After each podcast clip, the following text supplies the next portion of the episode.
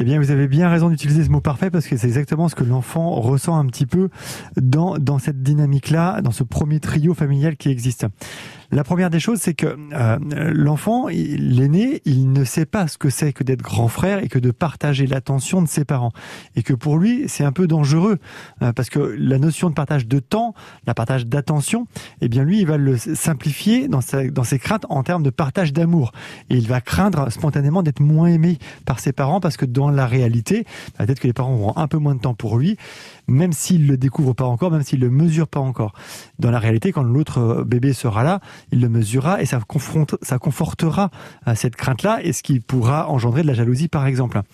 Donc, ce qui est important à l'enfant, auprès de l'enfant, c'est de lui expliquer notre désir de parents d'avoir d'autres enfants et surtout de, de, lui dire à cet enfant que avant même que lui soit né, avant même qu'il existe dans le ventre de sa maman, eh bien papa maman avait déjà envie, avait déjà imaginé avoir plusieurs enfants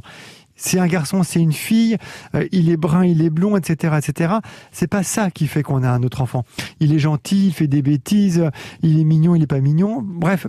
la question de faire des bêtises, de pas être suffisant, de pas être à la hauteur, etc. Il faut bien expliquer à l'enfant que ça n'a rien à voir avec l'idée qu'on se fait d'une famille, de construire une famille et d'avoir des enfants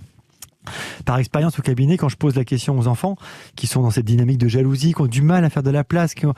qui, ont, une, forme de souffrance par rapport à, ce petit frère, cette petite sœur qui est née, je leur demande, euh, bah, dis-moi, je vais, imaginer trois hypothèses. Est-ce que tes parents ont fait un autre bébé parce qu'ils voulaient, euh, ils avaient marre de jouer avec toi et qu'ils voulaient faire un petit compagnon de jeu? Est-ce qu'ils voulaient euh, avoir un autre enfant parce qu'ils avaient imaginé avoir plusieurs enfants? Ou parce que bah, toi, t'étais pas assez bien, puis ils se sont dit, bah, tiens, on va faire un autre bébé pour voir s'il est mieux. Eh bien, 9 fois sur 10, les enfants répondent la dernière question, la dernière, la dernière solution, parce que